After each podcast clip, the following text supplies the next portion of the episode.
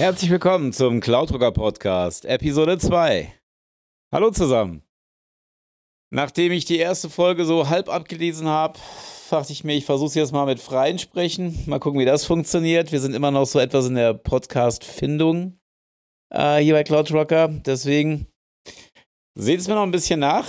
Irgendwann fängt jeder mal an und ähm, ich bin noch mitten am Anfang, so wie ich das ganze Thema hier überblicke. Äh, worüber wollte ich heute reden mit euch? Und zwar über den Yubico oder vielmehr YubiKey von Yubico. Das ist ein kleiner USB-Stick, der in den Rechner eingeführt wird und praktisch als zweiter Faktor dienen soll, um eure Webdienste sicherer zu machen. Äh, ich habe das jetzt mal ausprobiert bei Facebook, Twitter und äh, auch mit Windows zusammen.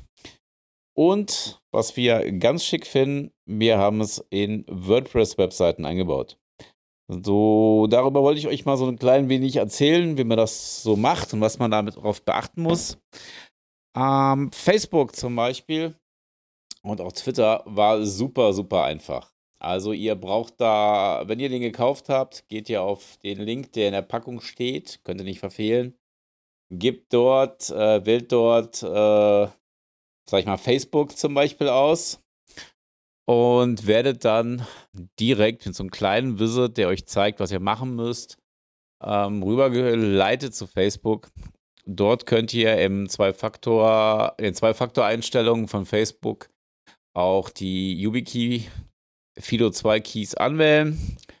Ihr steckt den Key rein, drückt einmal auf den Key, der gibt seine Daten rüber an Facebook und fertig. Also wirklich super schnell. Twitter, selbe Spiel. Ja, danach könnt ihr also auf diese Webseiten nur noch mit dem Key zugreifen. Und ist super, super sinnig, finde ich.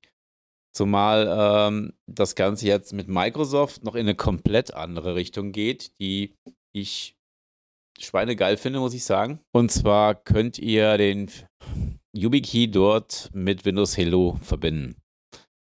Das klappt in Deutschland noch nicht so hundertprozentig. Anscheinend bastelt Microsoft da immer noch an den User-Accounts rum.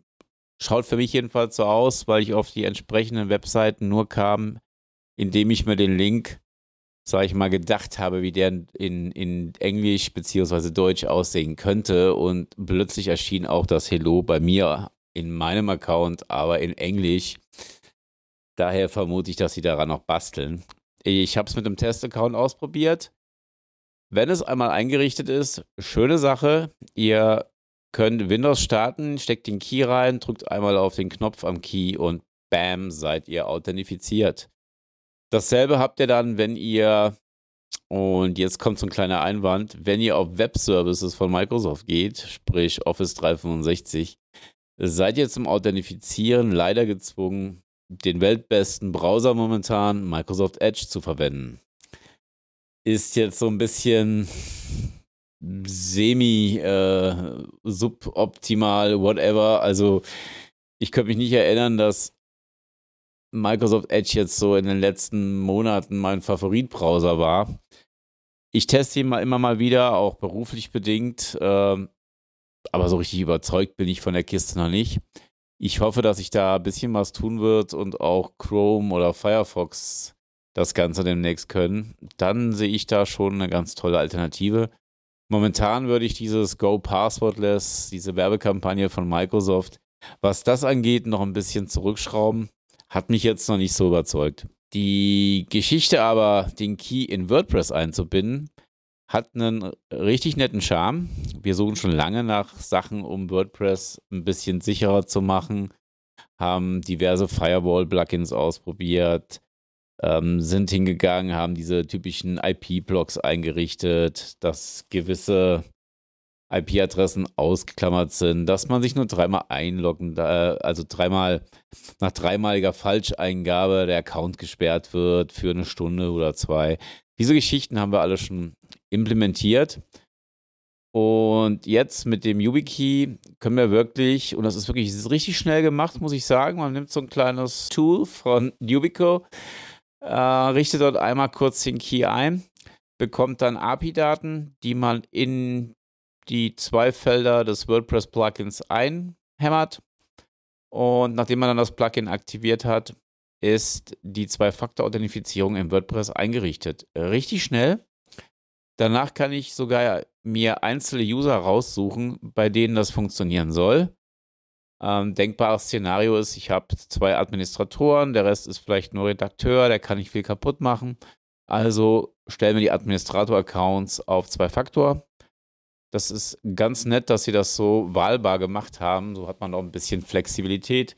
Gerade wenn man jetzt WooCommerce-Systeme hat und möchte halt wirklich nur die Administratoren damit belasten und den Endkunden natürlich nicht. Oder wollen wir hier für 20.000 Kunden noch Keys rausgeben? Das macht dann keinen Sinn. Ne? Tricky wird es natürlich dann, wenn man das Ganze jetzt auf iOS anwenden will. Da habe ich extra jetzt den YubiKey 5 besorgt, weil der auch NFC hat. Und wenn ich den bei meinem iPhone links oben in die Ecke dran halte, dann bekomme ich auch Daten aus diesem Key oder kann die auslesen. Es gibt momentan, muss man leider sagen, keine richtige Software, die das Ganze vernünftig unterstützt. Ähm, ich habe da eine App gefunden, die nennt sich AutoLite. Authlight, A-U-T-H-L-I-T-E. Der kann den Key scannen. Das heißt, wenn ich jetzt im Backend einer WordPress-Webseite bin und will mit iPad oder iPhone da arbeiten, dann halte ich den Key einfach ans ähm, iPhone, starte diese Outlight-App, lese dann den Key aus, copy und paste ins Clipboard und dann rein wieder in die Webseite. Funktioniert ganz gut, ist ein bisschen aufwendig, gebe ich, geb ich recht. Ich hoffe, dass sich auch da in der nächsten Zeit was tut. Alles in allem muss ich sagen, bin ich mit diesen YubiKeys eigentlich ziemlich zufrieden, weil ich habe öfter das Problem, dass ich sehr oft meine Handys wechsle und jedes Mal diese Authenticator-Apps von Microsoft oder Google komplett neu zu konfigurieren. Die Google Authenticator App, die lässt sich ja nicht backuppen. Ja, da hast du halt wirklich das Problem, wenn das Handy weg ist, verkauft wurde und du hast vergessen, in die Authenticator-App vorher alle Apps zu deauthentifizieren und auf dem neuen Handy wieder zu authentifizieren, hast du ein Problem.